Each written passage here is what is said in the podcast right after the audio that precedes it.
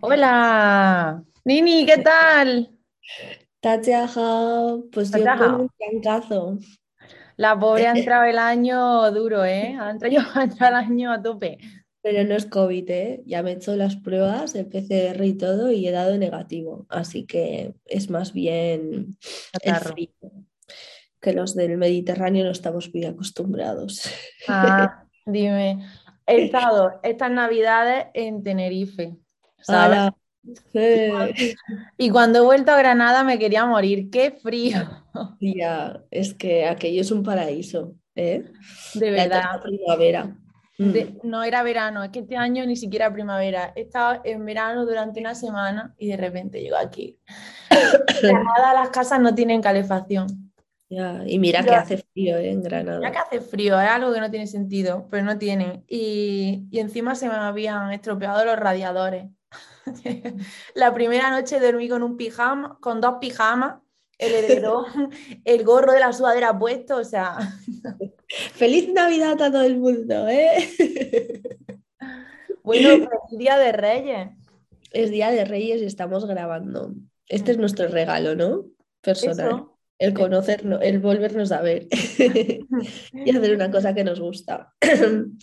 Oye, Ayer compartiste en eh, nuestro feed de Bambú con Tetas la canción de Z Tangana y Nati Peluso. Soy ateo. Soy ateo. Qué temazo. Sí. ¿A qué venía? Me han encantado las respuestas, por favor. Son buenísimas. Muchas gracias por responder. O sea, me, me ha sorprendido, lo he visto esta mañana y a ver si ha contestado a alguien. Mucha gente ha aceptado. ¿Ah, luego, hay quien ha puesto que si íbamos a hablar de tangas o de cómo aprender bachata, son dos temas que no están mal, Nini, para otro programa. Pero en este vamos a hablar eh, de lo contrario de qué va la canción. Vamos a hablar del cristianismo en China. Sí. Oye, haz esta cabecera y empezamos. Ah, Vale, muy bien. Se me había olvidado, yo llevo a tope. Vale, pues venga.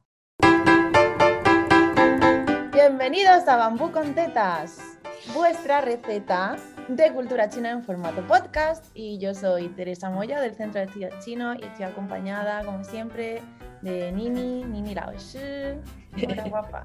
Hola, guapa. Qué bien te ha salido. Jolín. Ya me lo sé de memoria, tenemos que cambiarlo porque ya me lo sé demasiado bien. Bueno, pues sí, vamos a hablar del cristianismo porque yo no sé tú, pero a mí todos los años los estudiantes, por lo menos nuevos, eh, más pequeñitos me preguntan si, ostras, Nini, ¿por qué no has puesto cosas de Navidad en la academia? ¿no? Y yo les, siempre les digo, pues porque en China no se celebra la Navidad, no son, no son en su mayoría creyentes y por tanto, ¿no va Papá Noel ni los Reyes Magos? Y digo, no, porque tienen otras cosas. Y claro, es algo que es, un tema bastante interesante para tratar en el podcast, porque seguramente otros muchos no, conocerán esto, esta situación de, de si se celebra o no. Claro.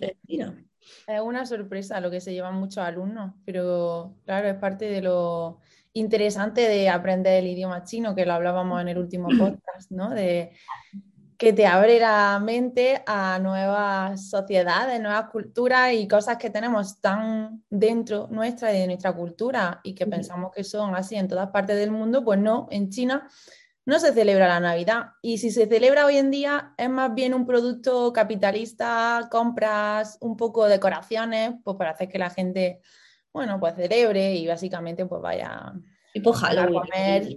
Es como nuestro Halloween, exacto. Es que es lo mismo, exacto. Es cosas que están eh, vacías de contenido eh, cultural, ¿no?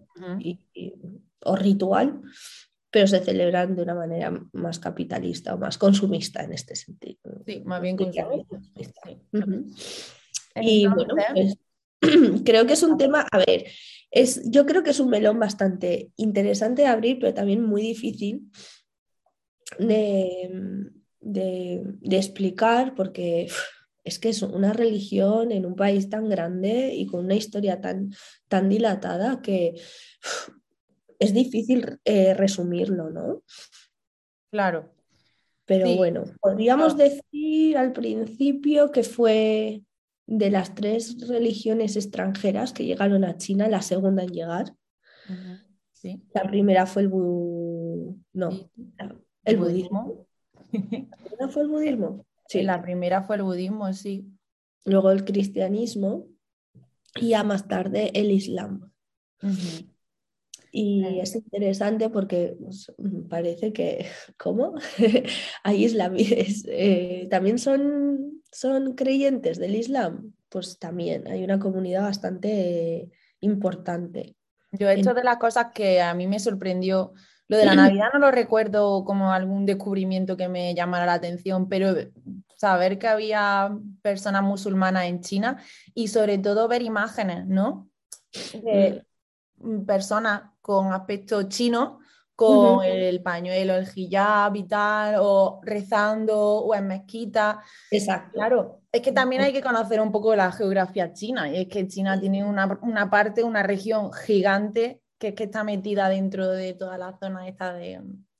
Mm, y del sudeste, claro, y Yunnan y, todas estas... Y... Sí, aparte de que hay etnias que son chinas directamente porque las de esa zona son uigures, son una mezcla que no dirías que son chinos, si los ven no parecen chinos, ¿no? Sí. Pero luego sí que hay una etnia, ¿no? ¿La Miao puede ser?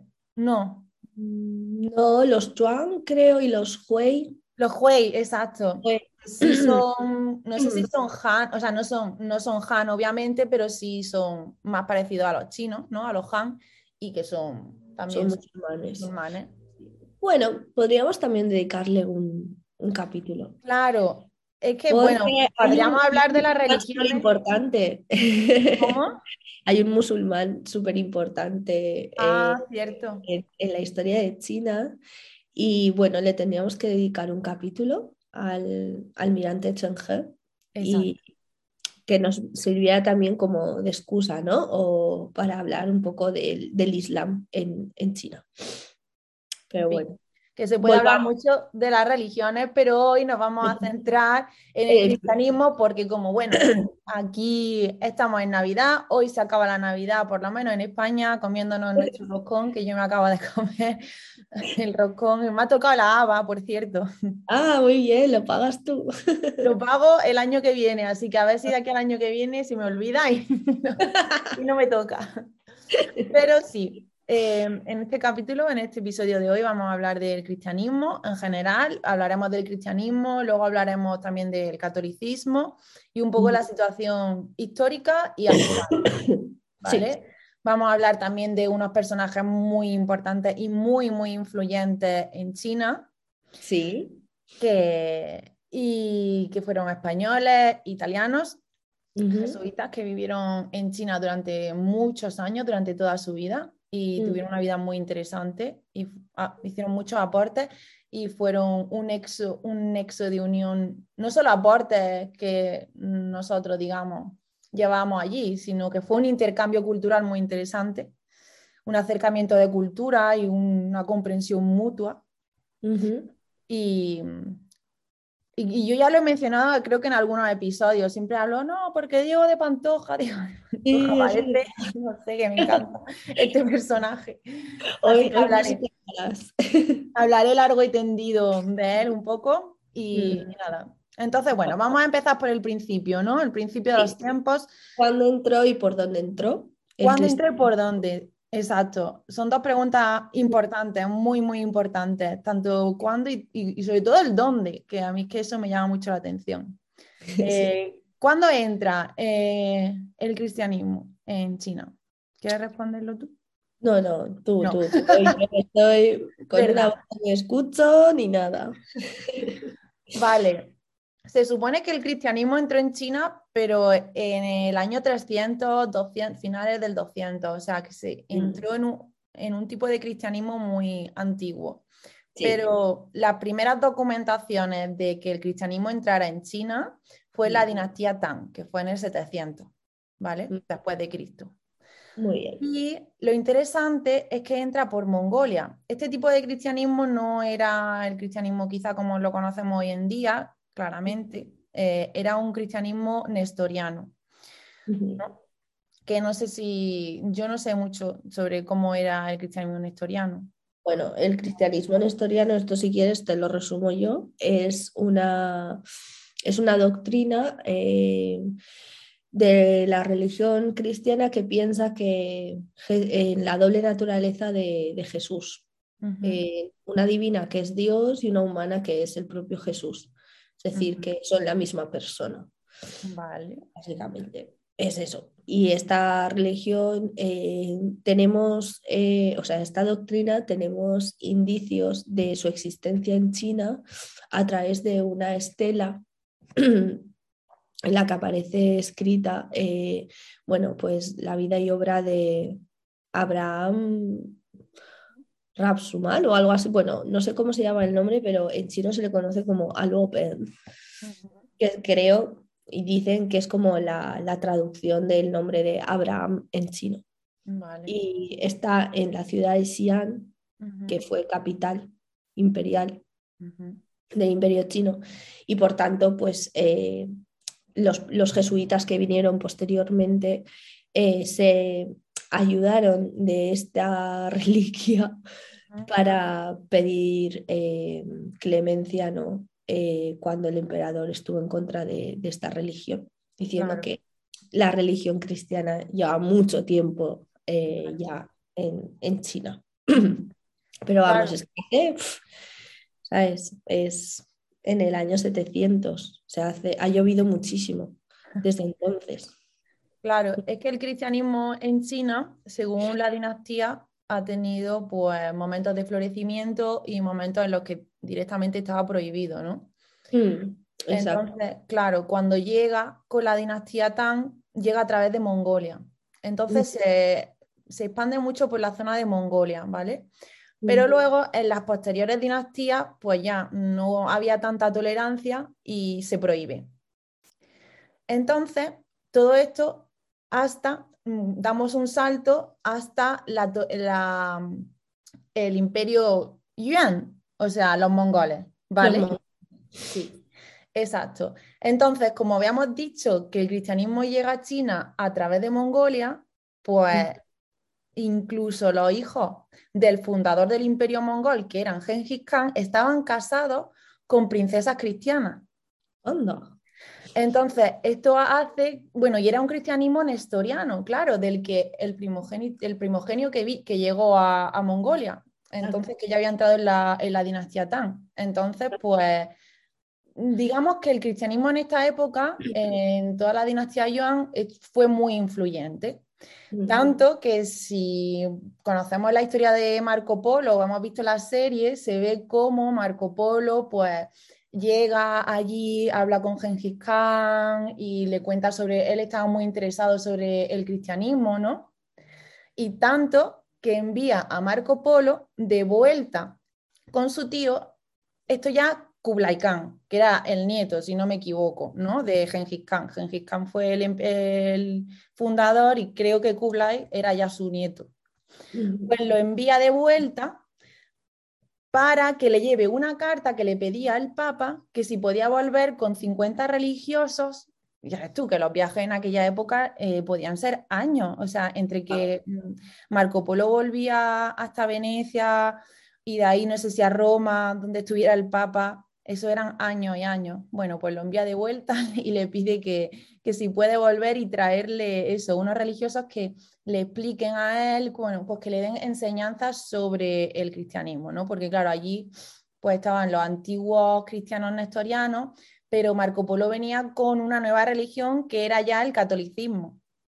Entonces, bueno, un cristianismo distinto. Entonces él quería conocer, era, fue una época en la que todas las religiones se aceptaban, también el Islam estaba ya en China muy instaurado y todo eso. Entonces, en esta época se ve que dentro de China ya hubo como lucha entre los cristianos nestorianos y que estaban totalmente en contra de que Marco Polo volviera con nuevas ideas, ¿no? Pero Hay que decir a los oyentes que el nestorianismo se extendió mucho durante, o sea, en el imperio persa, que mm, justo está entre, a caballo entre, ¿sabes?, eh, Occidente y, China.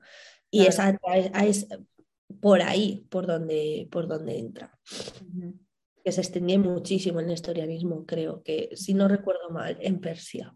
o sea, que no es una cosa que viene de Roma, ¿sabes? Y se, el proceso es eh, bastante lento, fragua en, Persia y ya de ahí eh, salta, ¿no?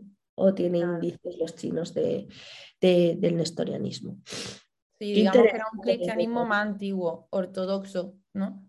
Aquí en esta época había como una lucha entre, porque estaba el cristianismo estaba dividido entre el cristianismo latino y el ortodoxo, ¿no? Se habla del cisma, que fue en el 1100 o algo así, se intentó unir a las dos iglesias, ¿no? Al cristianismo en general, pero creo que no, no sé, aquí no sé si se consigue o no, creo que no, obviamente porque sigue existiendo el cristianismo ortodoxo, pero bueno, en fin, no me...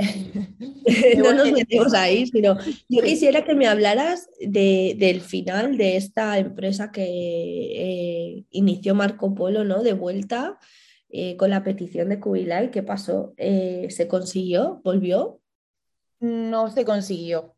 No o sea, Marco Polo regresa en el 1268, ¿vale? Y de hecho es que tarda tanto tiempo que cuando llega allí, por fin el Papa escucha su súplica, digamos, y decide que, sí, porque además tenía ciertos intereses, obviamente, económicos eh, en tener, lanzar esta, este enlace con China.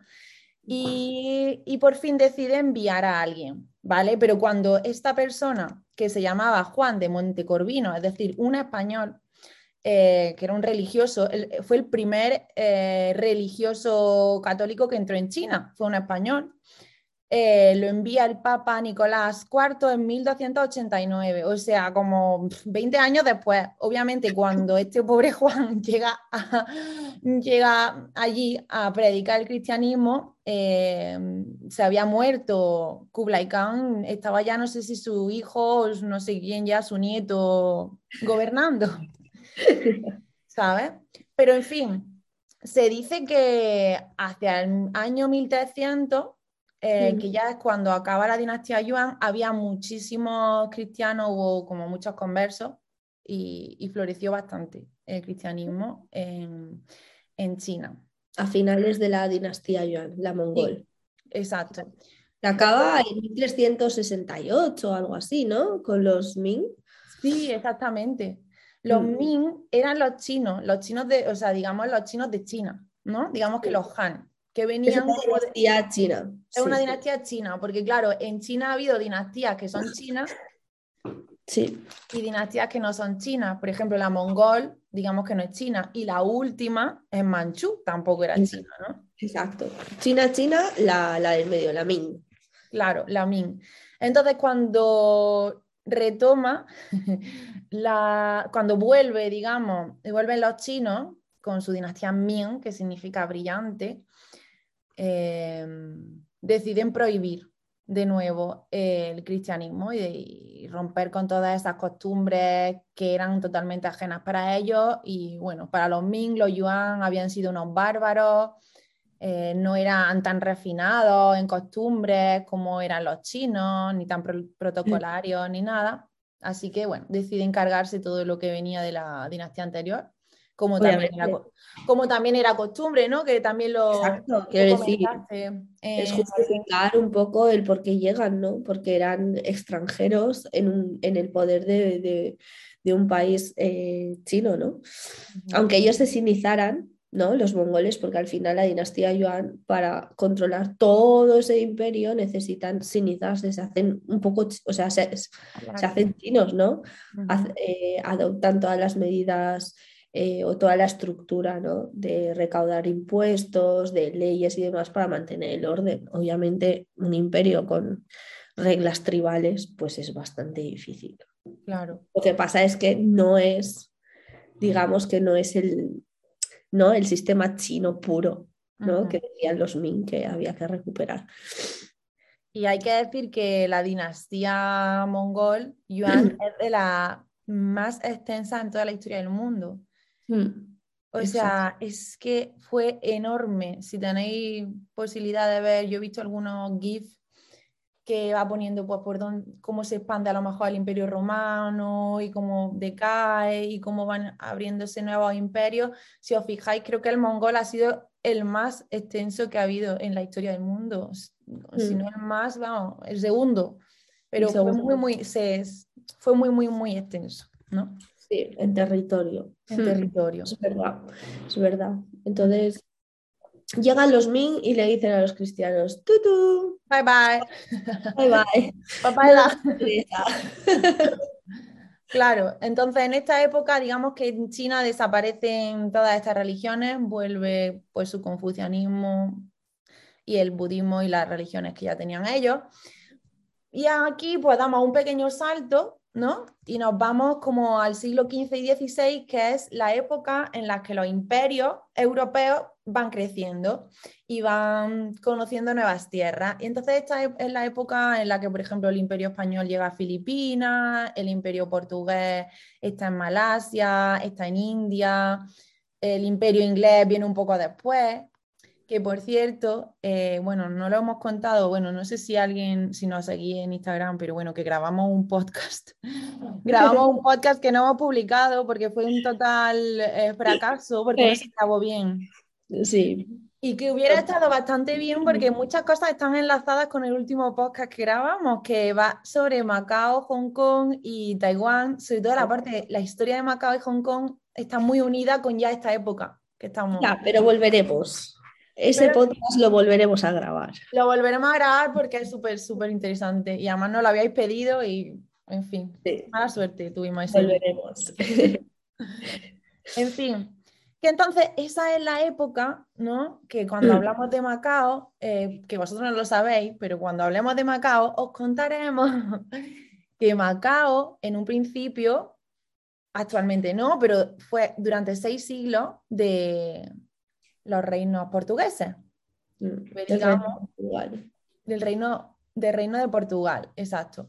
Entonces, los jesuitas, mm. eh, la compañía de Jesús fue una de las compañías como que mm, se lanzaron más a hacer proselitismo por Oriente, ¿no? A expandir la religión. Bueno, por, toda, por, todas, por, todas las colonias, ¿eh? quiero decir en Latinoamérica los jesuitas también han tenido mucho... Por todo el mundo, ¿no? Exacto.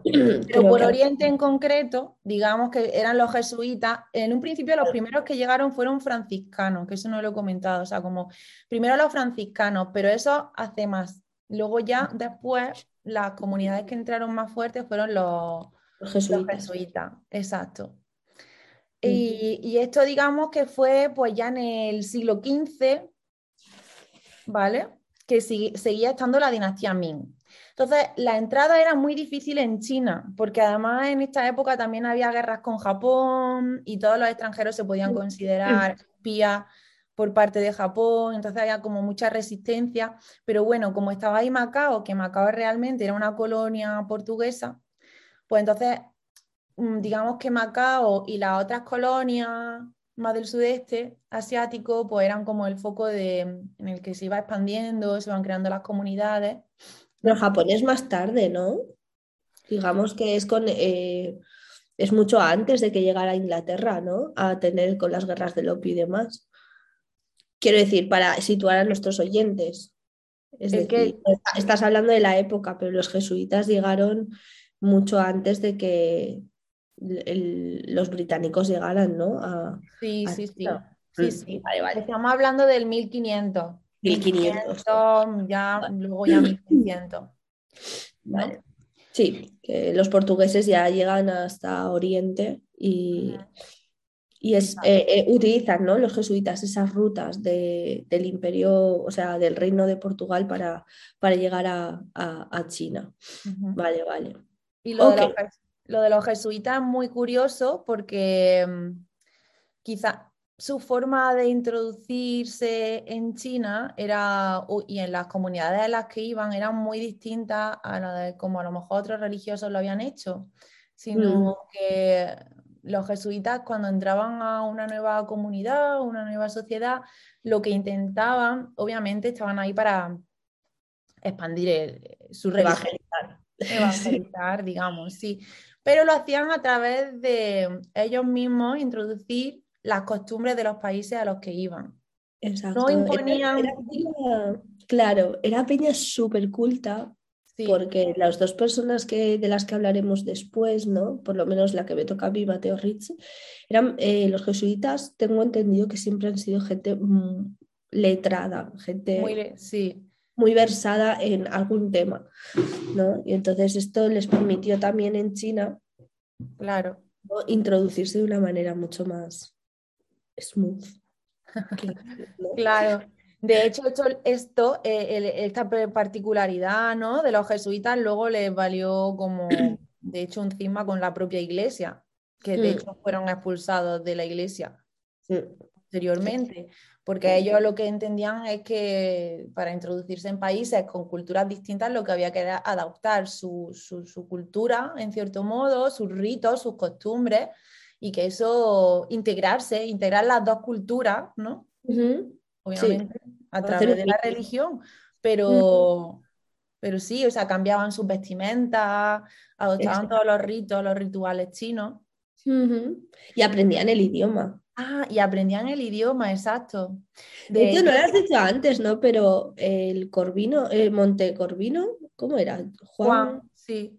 Mo- Mon- Montecorvino no tradujo algo ya, o porque esta peña se dedicaba a traducir, ¿no? También eh, Ah, sí. Bueno, es que en esa época, como era la dinastía Yuan, él lo que fue él aprendió mongol. Claro, o sea que aquí ya tenemos eh, ¿no? los indicios de que era gente que, que- que intentaba comunicarse en el idioma del, del lugar y poder traducir los textos a- para que la gente los pudiera leer. El Mo- Montecorvino tradujo el Nuevo Testamento al mongol. y Lo que nos gusta a nosotros es traducirlo a las lenguas vulgares, la Biblia. Aquí, Eso es. Y los jesuitas no tenían problema para eso. a eso nada. De hecho, Exacto. se ve que a los españoles es que hemos así, bueno, yo hablando como si yo fuera aquí Juan de Montecorvino, pero me llama la atención porque mm, Diego de Pantoja también aprendió chino muy bien. Mm, O sea, aprendió chino, escribía chino a tal nivel que escribió un montón de libros en chino. mm, Y eso mm. le, le valió la confianza del emperador y, y- y fue un asesor bastante cercano de la corte y de los mandarines. Él tenía una relación muy, muy cercana con la corte en Oye, cuéntanos, va, ahora expándete sobre Diego de Pantoja. Vamos a hablar. Diego de Pantoja, yo cuando... Ya sabemos que los jesuitas Nombre llegaron a para China para evangelizar, pero vamos a ver. ¿Quién era Diego de Pantoja? Diego de Pantoja, ¿quién era? Bueno, pues este era un español nacido en el, voy a comprobarlo, 1571, ¿vale? Vale, no será, no será familiar de la Pantoja que nosotros conocemos, ¿no? De la cantante. ¿Quién sabe? O sea, qué suerte tiene la Pantoja de tener. ¿Te imaginas? sea, Sería muy loco. Si fuera China se diría que sí, que son, que son parientes, ¿no? Porque los chinos todos con el mismo apellido se consideran parientes. Exacto. Así que, fíjate, de jesuita a folclórica. Qué familia. Qué familia. Ay, bueno, cosas peores se han visto. Bueno, Entonces, entonces, Diego de Pantoja era español, sí, muy bien. era un hombre renacentista, digamos, en el sentido de que sabía de todo. Muy O bien. sea, de verdad era, era científico, era De músico. su época. Exacto. Entonces, él entra en la compañía de Jesús a los 18 años y después de hacerse sa- sacerdote, eh, decide que quiere irse a Oriente, a las misiones. ¿vale? Entonces lo mandan, ¿vale? Lo mandan para las misiones, eh, pero su destino no era en realmente, él se va a Oriente, pero claro, su destino no era China, que es donde él termina, sino en un principio su objetivo era llegar a Japón. Que de hecho hay mucha, hay una peli, ¿no? Muy chula de un jesuita que llega a Japón y cómo los maltratan. Sí, sí, sí, sí, sí. Muy creo que famosa, se llama Silencio. Silencio, creo, ¿no? Creo que dejé de verla. Porque sufrí mucho. Es muy dura, sí. Es muy dura, sí, sí. Mm. Bueno, pues él, su destino era llegar a Japón.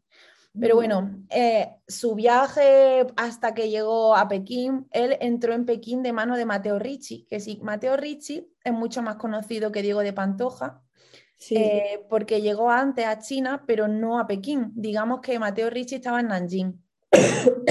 bueno, Mateo Ricci en realidad trabajó durante muchos años en Cantón, en el sur de ah, China, y poquito a poco fue... Eh, su fama ¿no? como, como matemático, cartógrafo, eh, fue llegando a oídos de gente más influyente y eh, fue trasladándose.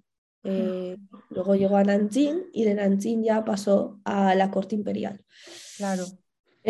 a ser profesor ¿no? Del, del, futuro emperador en la, en la corte. Y y les enseñó, eh, pues eso, les introdujo eh, las matemáticas occidentales, ¿sabes? Eh, la cartografía, hizo un, uno de los primeros mapas de todo lo que es el mundo. Exacto. Eso lo hizo junto a Diego de Pantoja. Con Diego de Pantoja y luego también tradujo textos. Eh, al chino, porque también, como digo, de Pantoja lo controlaba un montón. De hecho, Mateo Ricci está enterrado en, Pekín. Luego te hablaré de eso, porque me leí un artículo entero del enterramiento de Mateo Ricci, porque es que hasta ese momento eh, todos los religiosos habían sido enterrados en, Macao, como decimos, Macao era, pues digamos, el ah, foco. Sí. Y mm. claro, eh, Mateo Ricci se muere, ya era un anciano, y Mateo Ricci, eh, claro, estaba en Pekín, viviendo en Pekín con Diego de Pantoja y otros religiosos. Entonces, cuando se muere, Diego de Pantoja remueve cielo y tierra para conseguir que le, que le permitieran enterrarlo en Pekín. Y claro, como ahí era súper difícil llegar, hacerle llegar una noticia directamente, porque además se ve que eh, esto se ve mucho en las películas, como los eunucos, mm, cada uno tenían sus intereses. Entonces le costó mucho y además había un comité de ritos, o sea, había la administración hoy en día casi es más fluida de lo que lo era anteriormente. Madre mía, la burocracia. prohibida. Entonces, para que se llegara la petición al emperador, que era el que tenía que permitir que un extranjero fuera enterrado dentro de Pekín, eh, pues tardó casi un año. Ah, y el pobre ahí, eh, me imagino que lo tendría en un sarcófago o algo metido. Pero en fin, tardaron, un año en darle sepultura a Mateo Ricci. Pero finalmente sí. Descanso en paz al final. Al final sí, entonces es muy curioso porque claro, por eso yo creo que también se ha hecho también más famoso porque es que claro, está allí enterrado y se puede visitar la tumba de Mateo Ricci si vaya a Pekín. Es curioso. Claro, porque de hecho fueron los jesuitas los que les introdujeron también eh, todo el tema de la relojería y la óptica. Sí, eso es súper curioso. claro, son cosas que lo, lo, muy natural, pero en realidad la óptica todo lo que es la ciencia de la óptica y, de la eso, eh, astronomía o de los relojes, eh, lo conocen a través de estos personajes. Sí, sí. Son, son, son, figuras bastante, o sea, muy relevantes porque aportaron muchísimo conocimiento, digamos, traído de, de, allá. Sí. Eso que comenta, lo de los relojes, hay como una anécdota que, cuenta que cuando, bueno, cuando Diego de Pantoja llega a Macao, después de pasar un tiempo en Goa, donde aprendió portugués, eh, Goa porque en ese momento era de Portugal, ¿vale? Eh, cuando llega allá a Macao, antes de dirigirse a Japón, pues le llega una carta de Mateo Ricci que estaba en, en Nanjing pidiendo que el apoyo de algún otro sacerdote. Entonces, pues se ve que Diego de Pantoja en ese momento tiene una corazonada y decide que en vez de ir a Japón prefiere irse a China y prefiere irse allá a Nanjing y, se van juntos. entonces, una vez que llega Pantoja a Nanjing, pues empieza como a adaptarse a las normas chinas, se quita el hábito y se pone la ropa típica de los mandarines, empieza a aprender como el saludo que hacían los mandarines y, y todo, ¿no? Empieza como a adoptar las costumbres chinas y aprender el idioma. Se ve que que especialmente Pantoja mm, ha sido de las personas que en esa época mejor hablaba chino, ¿no? Aprendió, se ve que aprendió muy rápido.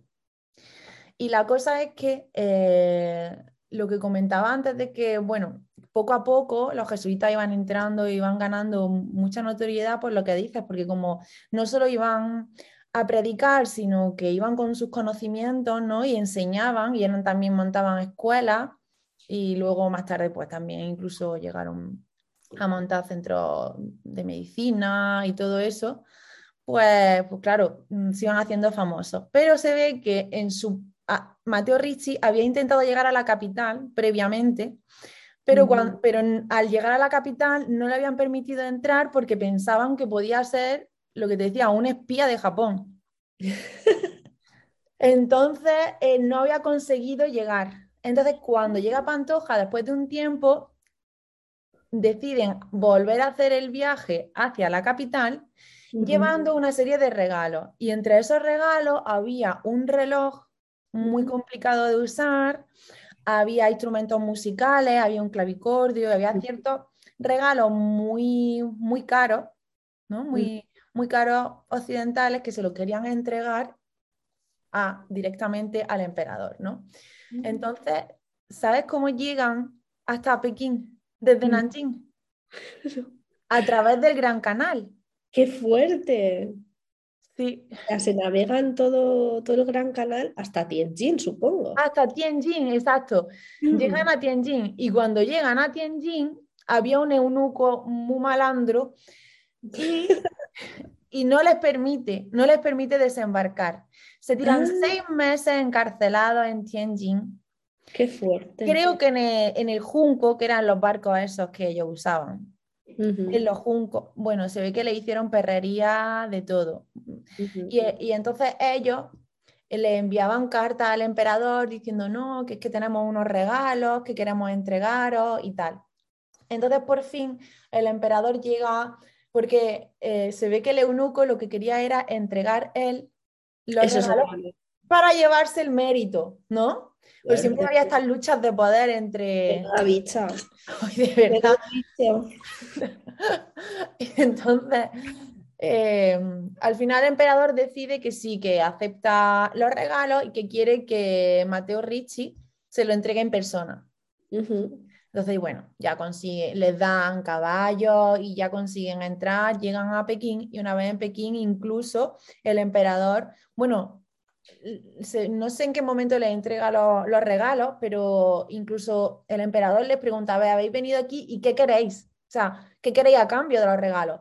Y ellos dicen, no queremos nada a cambio, lo único que nos gustaría pues poder tener una residencia donde vivir, aunque sea extramuros de Pekín, porque bueno, Pekín, ¿no? Ya era gigante, pero bueno, pues extramuros. Y, y nada, y donde pues poder nosotros pues expandir nuestros conocimientos, digamos. Entonces, pues durante todo el tiempo que estuvieron allí viviendo, eh, la residencia en la que vivieron y todo estaban mantenidos realmente por el emperador, por la arca, digamos, de, de la dinastía. Así que como el reloj y el clavicordio eran instrumentos que ellos no entendían, no sabían cómo usar. El emperador eh, allí no sabían cómo usar en la ciudad prohibida. Entonces deciden, mm, le hacen la petición de si pueden ir, si puede ir alguien a explicarle a los eunucos cómo funciona eso. Entonces, como ya llevaban varios meses viviendo allí y se ve que Diego de Pantoja se puso a tope a estudiar el chino pequinés y ya tuvo varios profesores, ya estaba empezando a escribir textos en chino, como era el que mejor manejaba el chino de Pekín, pues Mateo Ricci dice, bueno, pues que vaya Diego de Pantoja y entre eh, en el palacio y le enseña a los eunucos. Entonces, es así como Pantoja empieza a tener una relación con la ciudad prohibida, con los eunucos, y en ese momento realmente eh, Pantoja era el único occidental que tenía permiso para entrar en la ciudad prohibida. Lo cual es, muy curioso. Qué fuerte, ¿eh? Sí, sí. Y... fuerte porque además pensemos, ahora es como que muy fácil viajar, pero en aquellas épocas todo era una superaventura, ¿sabes? Que yo a toda esta gente la admiro por, por el arrojo que tienen, ¿no? De, de irse a explorar. Explorar. Que no sabes qué te va a pasar, si va a llegar, no va a llegar, ¿no? Si te vas a morir por el camino, si, si no, de alguna enfermedad rara, no sé, es como si ahora nosotros nos dijeran, venga, al espacio, a ver qué hay, ¿no? sí, sí, total.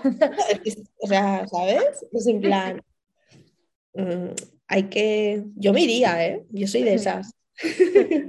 yo me iría. Si me vuelvo a mitad camino, bueno, pero ya, ya estoy allí, ¿no? Y, Pero hay que, ¿sabes? Hay que ser de una mente eh, muy abierta, independientemente de si vas a evangelizar o ahí, mm. Vale, esto aparte, porque a mí eso de evangelizar tampoco es que esté muy... Hombre, pero yo creo que su fe cristiana y su misión en el mundo, querer evangelizar, pues me imagino que eso mueve mueve montañas. Bueno, no lo decimos por, por, yo lo digo no solo por esto, sino por toda esa gente, ¿no? Como Marco Polo y, que se embarcaban e iban, o, claro. al Colón, ¿no? Que pues, pues son en un barco y no sabe. Sí, o la gente normal que se fue, ¿sabes?, a buscarse mejor vida a otras, a otras partes, me parece como súper valiente. Sí, antiguamente, bueno, eso. Sí, todo eso me, me, flipan. Nuestra, yo creo que los humanos al final tenemos ahí como una cosa de exploradores que no podemos evitar, en cierto modo, ¿no? De decir, ¿qué habrá ahí? ¿Qué habrá ahí? ¿no? Depende de qué personas, ¿no? Hay quien no, pero hay quien sí, que tiene el espíritu aventurero y no puede evitarlo, ¿no? Ya, y hay otras que me dicen, ¡hala! A China te fuiste a estudiar. Y yo digo, pues es que yo no fui la primera, ¿sabes? ya fue Diego. fue Diego. ya nos abrió el camino, Diego. A ver. Pues hace poco fue como el 100, el, 100, aniversario, en 2018 fue el 100 aniversario de la muerte de, de Diego de Pantoja y en Pekín se hicieron bastantes eventos que sé tanto de Diego de Pantoja porque en 2018 es cuando yo estaba en Pekín. Y yo ah. estaba eh, haciendo unas prácticas en el Instituto Cervantes. Entonces hicieron eventos y ahí es donde yo conocí la figura de Diego de Pantoja y me hice fan. Claro, normal. Yo me he hecho fan en este podcast de Diego de Pantoja. con ese apellido y toda la trayectoria, para no, para no decir. Jolín, qué bien. Pues hoy hablaríamos más, ¿no? Sobre estos personajes, pero podemos ir avanzando. Bueno, vale, sí. venga, ya para terminar, solo decir eso, o sea, que, fue como un pionero eh, y que una cosa que hizo en el 1602, como después de dos años, él llegó a Pekín en 1600 o 1601, pues después de un año escribió una carta para el arzobispo de Toledo, Luis de Guzmán, creo, mm. creo que sí, Luis de Guzmán le escribió una carta. Y en esta carta le hablaba sobre los chinos en general, la sociedad, o sea, le hablaba un poco de cómo había sido su misión allí, lo que llevaba durante su misión en China, pero sobre todo hablaba en profundidad de cómo eran las costumbres chinas, cómo era la sociedad. Entonces, realmente antiguamente en esa época en Occidente no había noticias, o sea, que estamos hablando de que ha habido muchas relaciones, pero el conocimiento que se tenía de China antiguamente era, en ese momento era muy, muy, muy reducido, eran de, pues bueno, pues imagínate, ¿no? tú te ibas a Oriente y si volvías, pues a lo mejor quien iban eran mercaderes, los mercaderes a lo mejor, menos Marco Polo que escribió un libro y ni siquiera sabemos si lo escribió él, eh, pues en fin, no había, no había información sobre China ninguna. Entonces, esta carta que escribe Diego de Pantoja fue súper importante porque fue como, le abrió los ojos, no solo a nivel España, sino en toda Europa. Fue una carta traducida a, un montón de idiomas europeos en la que fue como pionero en, el, um, como digamos, conocimiento que se tenía sobre China de ese momento, ¿no? Entonces, pues eso dice que fue... directa y, y hablar desde, desde el conocimiento, ¿no? Por eso se dice que fue un pionero de, un sinólogo, un sinólogo pionero en el mundo entero, eh, nuestro querido Diego. Madre mía. Vale, pero bueno, ¿qué pasó? ¿Cómo terminó la, historia de Diego de Pantoja? Bueno, pues resulta que como decíamos, eh, aunque bueno, había estas buenas relaciones, ¿no? Eh, realmente la dinastía Ming nunca llegó a aceptar las religiones extranjeras. Entonces, durante un trienio que fue 1615 a 1617, surgió un movimiento anti-extranjero, ¿vale? Eh, y entonces hace que al final el emperador Juan Li, que realmente era el que había aceptado y el que había acogido a estos dos jesuitas y a los que vinieron después, lo expulsa. Mateo Ricci ya había muerto, estaba ya enterrado, no lo podían echar, pero eh, a, Pantoja sí que lo expulsan y se va pues a, Macao.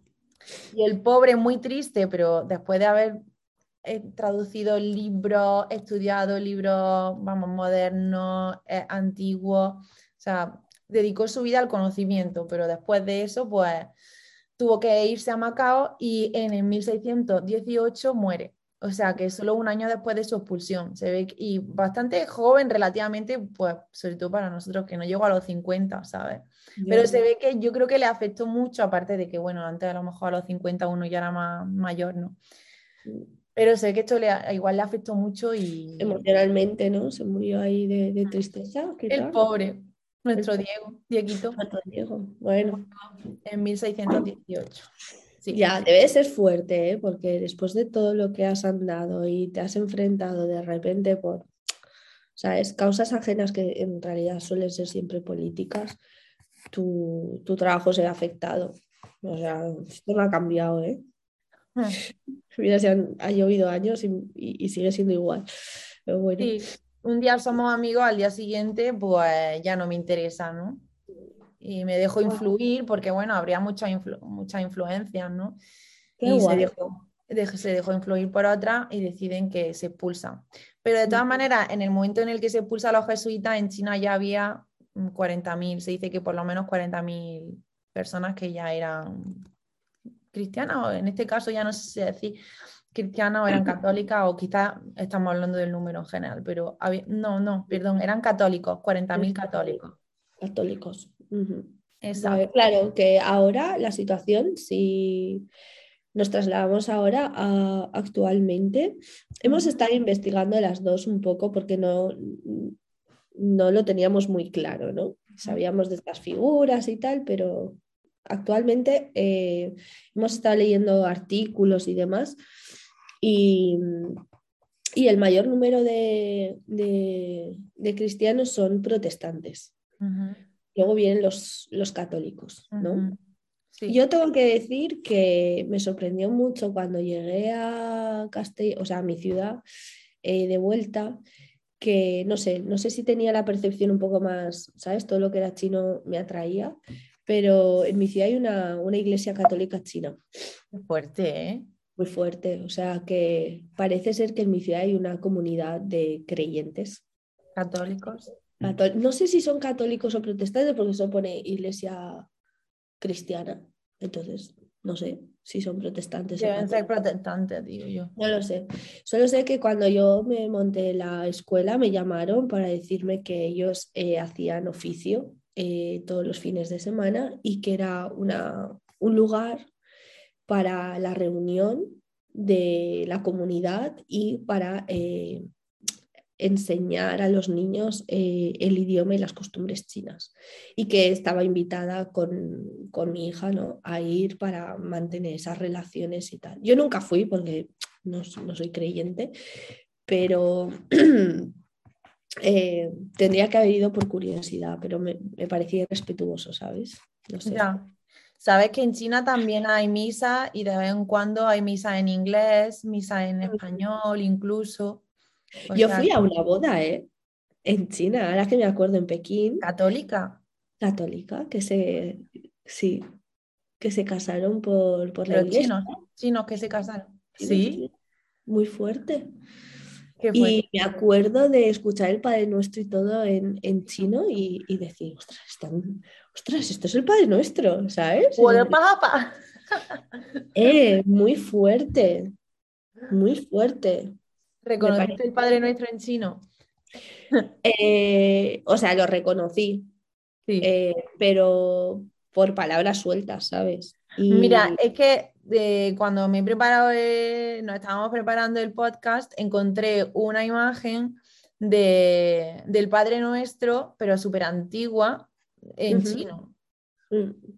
Voy a, voy a, poner la imagen en un segundo, pero sí, sí, tú sí, para que se vea. No, no, pues eso, que, que ahora recuerdo, ¿no? Sí, ¿ves? Como pone Wofu, Tien. No sé. No sé, porque es tradicional. Sí, son caracteres tradicionales, pero pone wow, yo, fu, que es padre. En Padre nuestro. Estás padre nuestro que estás en los cielos. Es que mm, Padre nuestro. sea tu nombre. Los cielos, o sea, ¿cuántas palabras? En chino, cuatro. sea tu nombre. No sé, ah, claro, lo del nombre mío. Así como en el cielo y en la tierra. El ti, no, tsai ti, ru, tsai tien. ¿Lo ves? Ah, Sí, Chai Ti, Ru, Chai Tien. Yo es que no me lo sé ni en español, entonces. Ya, y es que fue a un colegio de monja. Ah. Entonces, ahí no está, está diciendo certificado sea tu nombre. Hágase tu voluntad aquí, el cielo y en la tierra. No sé qué. Jin, Jin hoy. Bien, eh, ¿no? Bueno, bueno, bueno. Muy, muy interesante, lo tendríamos que poner y, lo pondremos en Instagram para que lo veáis, porque es interesante esta imagen. Yo es que cuando me preparo los podcasts me encanta añadir imágenes, aunque luego solo las vemos ni ni yo, pero es eso. Deberíamos, deberíamos. Pues eso, me, me, pareció súper curioso eh, esto, la, tener una iglesia cristiana en mi ciudad, eh, China, porque además lo pone, eh, iglesia cristiana china, y luego, estando en China estudiando, una amiga eh, china era, era, era, era católica, creyente, y se casó con la iglesia y nos invitó a la boda y fuimos a la misa. Y aluciné, aluciné en pepinillo, ¿sabes? Porque pensaba que para mí era como algo desconocido, que se acabó con estos jesuitas y que en la actualidad era algo como muy reducido, algo de minorías étnicas del sur de, China. Bueno, no es una mayoría, pero sí que ahora lo, hablaremos cuando hablemos de la actualidad, de la actualidad en China, de la religión católica, de bueno, cuál es su situación actual y eso, ¿no? Mm, sí. Que tampoco sabemos, es lo que decíamos, ¿no? Que no sabemos al 100%, no sabemos si es eh, si es partidista o si es sesgada la información o qué, porque lo que hemos leído es que Xi Jinping está en pie de guerra, ¿no? Eh, intentando que todas las religiones eh, estén bajo su, vigilancia, ¿no? Que no, se desmadre nada. Claro. Sí, creo. Como que hay dos tipos de católicos ahora mismo, que son los católicos de una de la iglesia que digamos está dentro mm, de las normas del partido, que es como la oficial, la iglesia oficial. ¿Son católicos o cristianos? Yo creo que eh, en este caso yo estoy hablando de católicos, mm, yo creo, en este caso creo que estoy hablando de católicos, pero porque, a ver, China reconoce, mm, creo que dijimos cinco religiones, los el catolicismo, el protestantismo, el budismo, el islam, taoísmo, no sé, ya no, pero así como de, de las que conocemos, o sea, reconoce al cristianismo, o sea, reconoce al catolicismo y al protestantismo como religiones separadas. Entonces, hay iglesias que son oficiales, que ha habido mucha controversia porque, en cierto modo, como está pasando en Hong Kong, de que el partido es el que quiere elegir la lista de, mm, de de posibles presidentes ¿no? para las elecciones eh, de Hong Kong, que quiere ya dar una lista de, personas preelegidas, pues lo mismo pasa. El gobierno eh, quiere como tener voz en la decisión de quién es obispo dentro de China. Entonces, esto choca mucho con el Vaticano porque obviamente eso no lo puede elegir nada más que el Vaticano, ¿no? Mm. Entonces ahí hay como discrepancias, pero creo que actualmente se, acepta desde el Vaticano que en China funciona así. Pero claro, está lo que es la iglesia oficial, ¿vale? Y luego eh, se ve que hay un montón de, de comunidades que son, la llaman iglesias domésticas. Vale. Que se reúnen en casa. Mm. Entonces, mm, hay predicadores que predican pues en casa. Y entonces mm, son como independientes. Entonces, claro, todo lo que sea independiente. claro. todo lo que sea independiente, pues está un poco controlado. Tampoco es que sea al 100% ilegal, pero bueno, está ahí como en una, digamos, esfera gris. Ya. Eh, pero se ve que estas comunidades de iglesias domésticas están creciendo mucho porque, como tú comentas, mm, eh, son muy de comunidad. ¿no? Leímos un artículo muy interesante que hablaba de que eh, en China están creciendo, está creciendo mucho ahora el catolicismo por eso, por el aspecto de comunidad que tiene, que es muy curioso porque siempre hablamos de que en China eh, lo importante es la comunidad, pero como cada vez el capitalismo y el individualismo tienen más importancia, hacen mella en las grandes ciudades, la gente se siente sola y, en, y además es como que hay mucha competencia entre unas personas y otras, pues en estas comunidades se sienten más aceptados y es como un refugio. Es un refugio. Entonces sí que estas comunidades católicas están creciendo un montón y no sabemos qué pasará. Esto está por ver.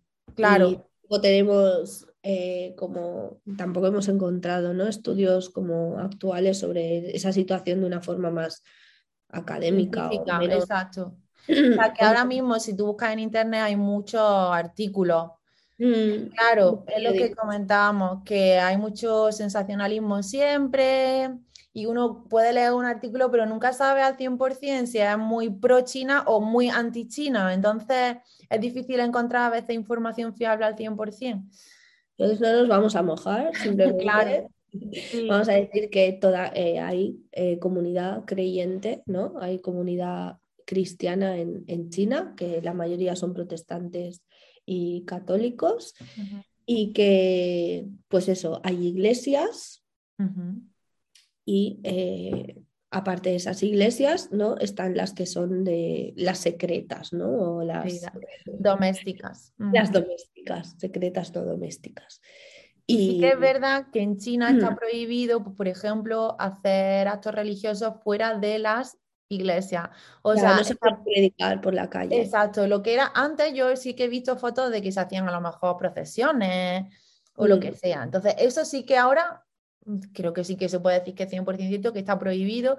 De hecho, hablando con Azahara, que es una chica, la de Instagram, Baúl de China, que trabaja en un cole dando clases de español en un cole chino, eh, hace un par de años me comentó que, es, que ya no, no se les permitía celebrar la Navidad. Hacer como celebraciones por la Navidad, como jueguecitos, no es que celebrar la Navidad de forma religiosa, pero sí a lo mejor, venga, vamos a mm. pintar un, un árbol de Navidad o vamos, eso como que se lo había prohibido, entonces ya no podían hacer actividades en O sea, que queda como en el ámbito doméstico, en el ámbito privado y que no se puede hacer como... En el ámbito de la iglesia, ¿no? Que es un poco, bueno, pues... claro, digo, doméstico, quiero decir, dentro de lo que son los monos de la iglesia y de la comunidad. Eh, claro, eso ya no, no, no, hay manifestaciones públicas de, de poder... Mm, pero supongo que lo harán en todas las religiones.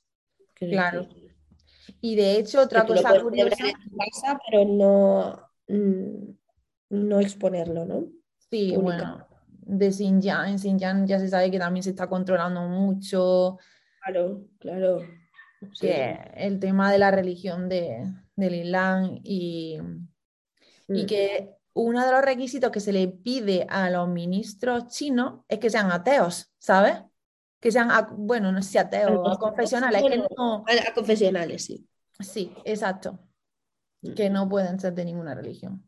También hay que decir que la mayor parte de China, o sea, en la mayor parte de la población, casi tres tercios o más de la mitad, eh, no son creyentes, digamos. Y si son creyentes en su modo sincrético, ¿no? O sea, depende de lo que necesiten, pues van y piden.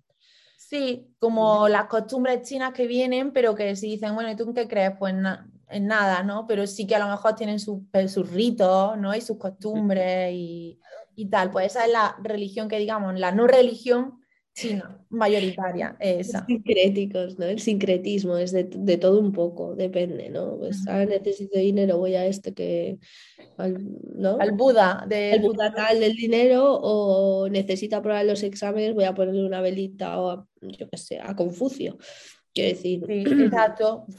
Por ejemplo, que confucianismo sea una religión, hay templos a Confucio, que es bastante curioso. Ya, pero no, no se considera una religión, ¿no? Como que sí se considera, pero, pero claro, es una religión muy rara. Yo he visto en muchas casas eh, hay altares a Confucio. Que dice, no fue, o sea... Se venera a la persona y lo que aportó a la cultura, no como algo, como un dios, ¿no? Digamos, en el sentido que nosotros tenemos de religión. Claro. Porque es que ahí estamos introduciendo términos desde nuestro punto de vista. Sí, en realidad mm, no es aplicable ¿no? allí. Es decir, no, no, se le puede considerar como un dios como nosotros tenemos definido. Lo pueden venerar como antepasado y como antepasado, pues como ellos creen mucho en los antepasados, pues le ponen sus velas y le ponen su, bueno, más que velas, y su incienso. Lo de la vela quizás es más de aquí. Le ponen su incienso y su mandarina.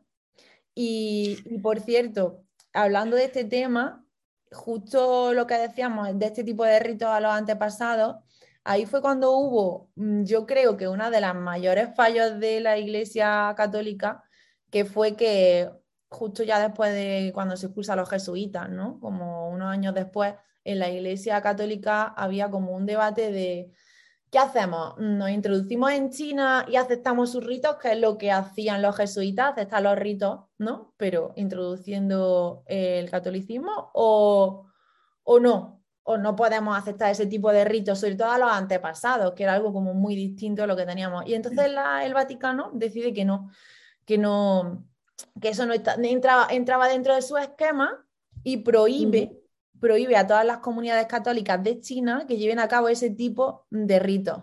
¿Qué pasó? Pues que obviamente perdieron un montón de adeptos. Y entonces lo que es el mm. catolicismo, que quizás estaba en expansión en ese momento, mm, da un paso atrás y hay un retroceso bastante fuerte, porque sí, que hubo ahí esa decisión por parte del Vaticano. Y, y, nada, la verdad que puede que esa sea una de las grandes de los grandes fallos que ha tenido la Iglesia Católica en general, porque a lo largo de su historia, ¿no? Sí, puede ser. No sé, es que, que me dan un poco igual. pero sí, supongo que. No, hombre, a mí también, pero si tú lo piensas, o sea, mm, una institución tan fuerte, tan grande, que lo que quiere al final es captar más personas y anda que no hay chinos, ya, pero bueno, también no tienes por qué dejar de lado lo que eres para, no sé, ¿sabes? Es como venderte. A lo mejor fue, su, forma de pensar, no lo sé. No sé, me parece, son temas súper difíciles de, responder.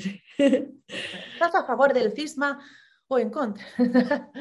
Pues no lo sé, la verdad. Bueno, con esto del cisma, ¿no? E, esa fue, nada, pues no me interesa nada. Esa fue la historia que pasó. Entonces, claro, no sé si terminamos un poco contando al eh, final. Cuenta, cuenta, por ejemplo, esto de las iglesias eh, cristianas en el extranjero, chinas, eh, en el Club de la Buena Estrella, ¿no? En el libro, en esta sección literaria, cuenta, ¿qué cuentan en un capítulo? Está muy relacionado con lo que has contado antes de la iglesia esta cristiana china que hay allí en tu pueblo. Pues es que en el Club de la Buena Estrella recuerdo que también eh, comentaba que cuando, porque el Club de la Buena Estrella va de la historia de varias mujeres, su familia y su hija, que mm. emigran de China a Estados Unidos y cómo es su relación, o sea, cómo fue su viaje a China, cómo fue cómo entraron en China, su adaptación a China y cuál es la historia de su hija. todas contadas desde primera persona, ¿no? Entonces, Oh, primero su, su entrada en Estados Unidos. en Estados Unidos, sí, perdón, he dicho China, ¿no? En Estados Unidos. En Estados Unidos. Claro, y entonces cuentan cómo, porque son historias basadas en hechos reales, ¿no? Que la autora, pues con- realmente su madre y su amiga fundan un club que llaman el Club de la Buena Estrella, en el que se juntaban pues para jugar al mahjong y contar pues cómo iban sus vidas, sus penas, sus alegrías, compartir, ¿no? Y entonces ellas, con- y todas ellas eh, estaban unidas a una iglesia cristiana que había allí, eh, no sé si eran de Los Ángeles cuando llegan. Y es curioso, pues a mí me llamó la atención, pero se ve que a través de estas comunidades, cuando llegaban los chinos allí, pues después de emigrar, que estaban bastante solos y perdidos, pues estas comunidades, pues ayudaban un poco a las personas, les daban les ayudaban pues, con la red de contactos, les buscaban quizá domicilio donde ir, les daban ayuda, les daban clases de, de inglés, en este caso, para que pudieran adaptarse, trabajo. Y entonces pues formaban muchas comunidades, formaban mucha comunidad, digamos, y entonces se ve que, que sí que es una de las formas que también, que había muchas comunidades cristianas chinas ya Y en. Estados Unidos. Ujú. Mm. Así que ese es un libro que también hemos hablado muchas veces y muy recomendado. Sí, la verdad es que se aprende un montón. Está muy bien.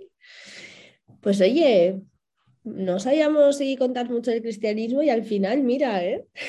Ya ves, ya ves. A mí me ha quedado una parte de la historia china que no he contado. ¿Cuál? Sí, después de, mm, digamos, que se van los jesuitas, ¿qué pasa ahí? En el siglo, eso fue en el 600, ¿no? Pues ¿qué pasa en el siglo XVII? Porque ya nos juntamos con la época en la que, y el siglo XIX sobre todo, ¿no? Ya en el Mm. siglo XIX ya estamos en la dinastía Qing, que fue la última dinastía, y esa, ese momento es conocido en China como el siglo de la humillación, porque entonces todos los imperios, a través de la guerra del opio, que aquí ya sí estamos hablando de los ingleses, y hablaremos largo y tendido de ello cuando volvamos a grabar el episodio, pues en esta época se ve que como fue una época en la que todos los imperios, ¿no? extranjeros que estaban en China estaban ávidos de comer partes de, de China y de aprovecharse de la debilidad de China, se ve que hubo ciertos clérigos que se aprovecharon de esto también. Porque una de las concesiones del Tratado de Nanjing, después de la Guerra del Opio, o de Nankín, como se decía antes, ¿no?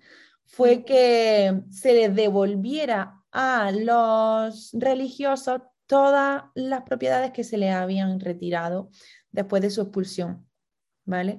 Entonces, claro, como se le devuelven, pues aprovechan para empezar a comprar nuevos territorios, a comprar iglesias, a comprar propiedades y empiezan a inmiscuirse en la sociedad, en las relaciones, a inmiscuirse también en las problemáticas y litigios que había entre los chinos.